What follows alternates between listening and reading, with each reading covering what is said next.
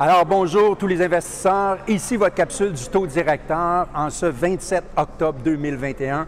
Évidemment, vous le savez probablement maintenant, il n'y a pas de changement, c'est-à-dire que la BDC a annoncé aujourd'hui encore que le taux directeur serait maintenu à 0,25 C'est le taux de financement à un jour, donc le taux d'escompte est à 0,5% et le taux de rémunération des dépôts est à 0,25 la Banque centrale annonce la fin du programme d'assouplissement quantitatif, c'est-à-dire que les rachats massifs d'obligations vont complètement cesser. Maintenant, au niveau des taux, on a donc un taux préférentiel qui est maintenu à 2,45. Euh, c'est la base sur laquelle plusieurs taux bancaires sont créés pour les hypothèques, les prêts et le crédit. Euh, le taux des obligations hypothécaires du Canada, ou CMB pour Canadian Mortgage Bond, est à 1,67 et ça, c'est le taux de base qui est utilisé pour plusieurs hypothèques titrisées qui sont euh, pour le multilogement, en fait, principalement. Euh, dans les dernières semaines, ce taux a grandement fluctué, évidemment plutôt à la hausse.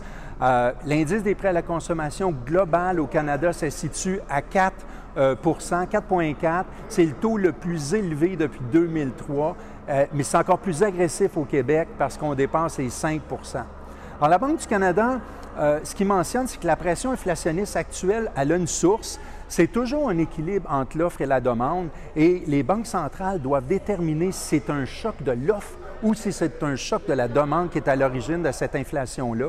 Euh, ce qui va inspirer les prochaines actions de la Banque du Canada. Par exemple, ralentir les achats d'obligations, déplacer les programmes de soutien aux entreprises ou devancer euh, ou de choisir quand on place les hausses de taux directeurs. Maintenant, le choc négatif de l'offre semble vraiment être la thèse retenue pour l'instant. Selon certains économistes de Desjardins, une hausse du taux directeur pourrait arriver aussi rapidement que le début du troisième euh, trimestre donc, on prévoit deux hausses en 2022 et trois possiblement en 2023. Dernièrement, le taux obligataire de 5 ans, qui est l'un des taux les plus influents de notre système financier, a augmenté de 47 points euh, de base depuis le début de septembre. Malgré ça, la Banque du Canada considère que les conditions financières demeurent quand même accommodantes et continue de soutenir l'activité.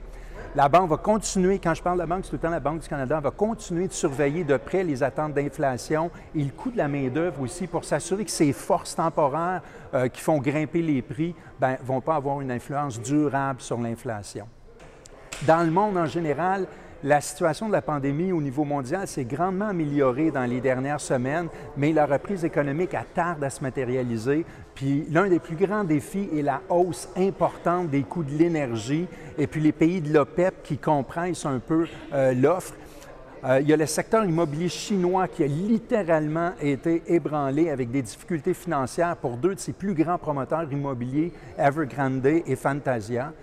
Et les économistes de la Banque euh, nationale du Canada euh, revoient la prévision de la croissance mondiale en 2021 et ils l'ont diminuée à 5,5% Si on va voir nos voisins, les Américains, ils vivent une période complètement chaotique. Euh, les mises en chantier ont diminué, surtout au niveau du multilogement. Il y a eu une chute importante de permis de construction aussi qui a été enregistrée. Euh, la production industrielle et manufacturière a diminué. Le secteur de l'automobile, on le sait tous, est en crise. Il y a l'ouragan Ida qui a été un facteur important dans toutes ces baisses.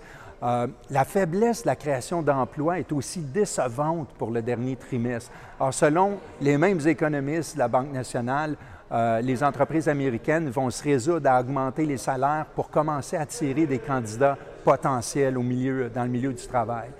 Au Canada, on a une enquête qui a été faite au troisième trimestre qui démontre que les consommateurs vont augmenter leurs dépenses considérablement, puis que l'inflation temporaire va continuer d'augmenter aussi. Dans le contexte du marché du travail, il y a la pénurie de la main-d'œuvre qui fait en sorte que les Canadiens sont plus disposés à changer d'emploi et à négocier leurs conditions de travail. Ils s'attendent aussi à des augmentations salariales. Selon la même enquête, les perspectives des entreprises ont aussi été vérifiées et les entreprises s'attendent à une hausse de la demande du fait de l'amélioration des conditions de la pandémie. Toutefois, beaucoup d'entreprises font face à des contraintes d'offres qui limitent leurs ventes et exercent des pressions à la hausse sur leurs coûts.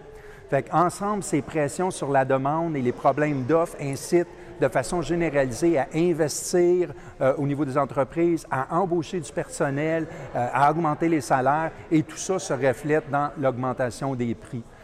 Le produit intérieur brut réel, le PIB, il se promène comme dans une petite montagne russe. Euh, la production de biens a diminué cet été, touché par la diminution de certains services comme les certains services publics, les secteurs de la construction et de la fabrication. D'un autre côté, l'industrie minière, pétrolière, gazière ont sérieusement rebondi. Vous l'avez sans doute vécu directement à la pompe en plus. Alors, certains secteurs qui avaient été maltraités durant la pandémie, ils remontent la pente, par exemple l'hébergement, euh, la restauration, euh, les arts, spectacles et plusieurs activités qui sont reliées au loisir. Au Canada, le marché de l'emploi va relativement bien. En fait, l'emploi est revenu au niveau d'avant la pandémie. Puis, en plus, le montant d'épargne excédentaire qui est accumulé euh, par les ménages est important.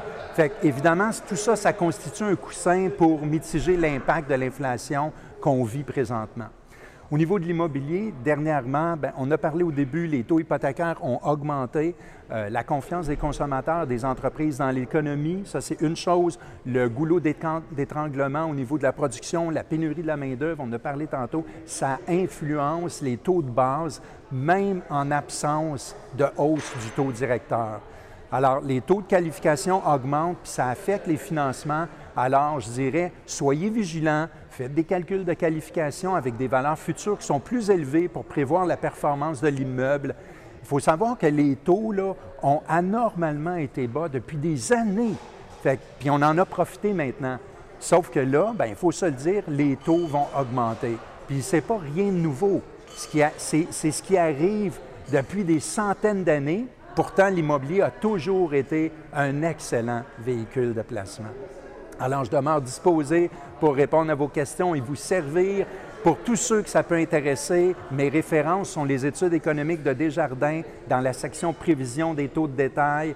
Euh, il y a aussi les annonces et les communiqués de la Banque du Canada, évidemment, et le mensuel économique de BNC dans la section marché financier. Alors ici, Christian Pomerleau, courtier hypothécaire commercial pour PMML. Je suis spécialisé en financement multilogement et commercial.